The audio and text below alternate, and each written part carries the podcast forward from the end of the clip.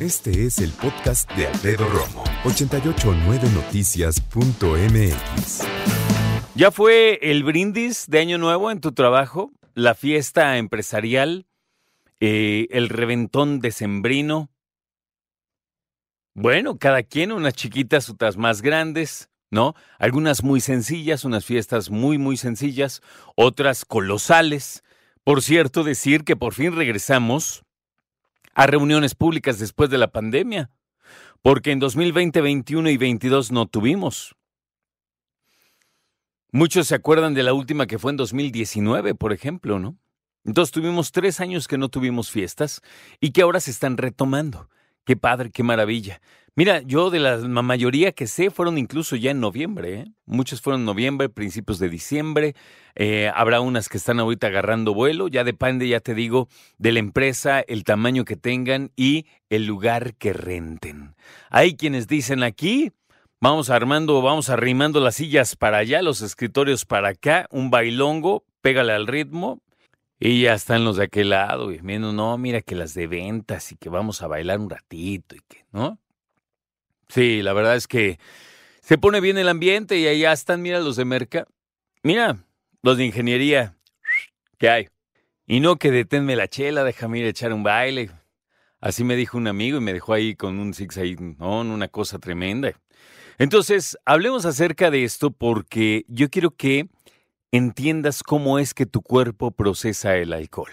Una cosa es con quién estás platicando, cuál ya bailaste, con quién quieres bailar. Otra cosa es, los jefes te están viendo, las jefas también, cuántas llevas, ¿no? ¿Cuál es la mesa más relajienta? Claro que se fijan en eso. Pero lo más importante es, mientras todo esto sucede, tu cuerpo empieza a reaccionar. En primera, ¿comiste algo antes de llegar a la fiesta? ¿La fiesta ofrece algo de comer? ¿Qué tipo de bebida estás ingiriendo? ¿Estás en la misma bebida? O sea, puro ron o pura cerveza o puro tequila o puro vodka o puro gin o puro qué. Y otra cosa, claro, son tus órganos. Desde tu boca que recibe el alcohol, la garganta,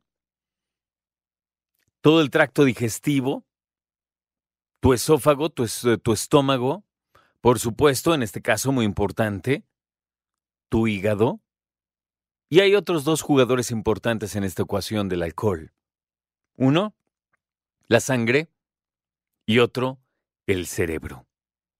¿Sabías que tu hígado, así grande como es, que forma parte, que está, digamos, en todo un costado de tu tronco, solamente puede digerir, absorber una sola bebida alcohólica por hora?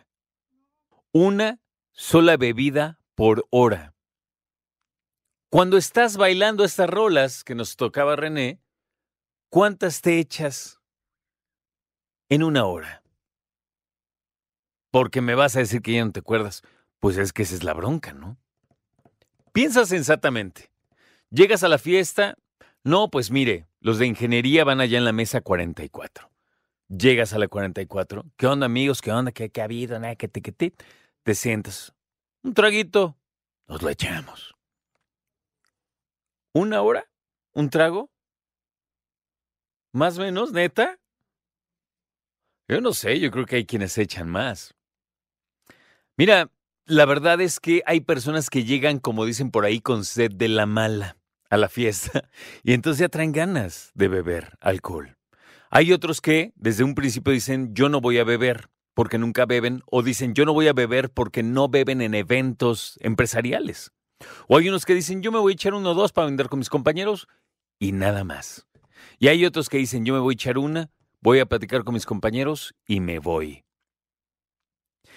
Yo creo, depende ya te digo tu empresa, pero mm, no estoy siendo ajeno y no estoy exagerando si digo que hay muchas personas que se embriagan en las fiestas laborales, en las fiestas empresariales. ¿Está mal? Es la pregunta. Yo respondo sí. Muchos dicen, ¿cómo va a estar mal si para eso son las fiestas? Si es fin de año, si estamos celebrando y están sirviendo alcohol. Fíjate, en Inglaterra, tengo este dato buena onda, en Inglaterra hicieron una encuesta a empresas que hacen este tipo de eventos de fin de año y les dijeron, oigan, ¿creen que es buena idea, le preguntaron los directivos, dar alcohol en las fiestas de fin de año? 43% pensaron que era mala idea. La lógica indica que un poquito más de la mitad dicen que es buena idea. Tal vez aquellos que dicen que es buena idea no piensan en la cantidad de personas que abusan del alcohol. Ahora, otro punto importante es la cantidad de personas que tienen un problema con el alcohol y no lo saben o no lo dicen. Eso es muy delicado. Muchos dicen, oye, es que vas a una fiesta y te sirven aguas de sabor y todo, sin alcohol como que no sabe. En México, la verdad, estamos muy acostumbrados a celebrar con alcohol. Yo regreso a una básica, que es el alcohol no tiene la culpa es el uso y el consumo que se le da. Escucha a Alfredo Romo donde quieras, cuando quieras. El podcast de Alfredo Romo en 889noticias.mx.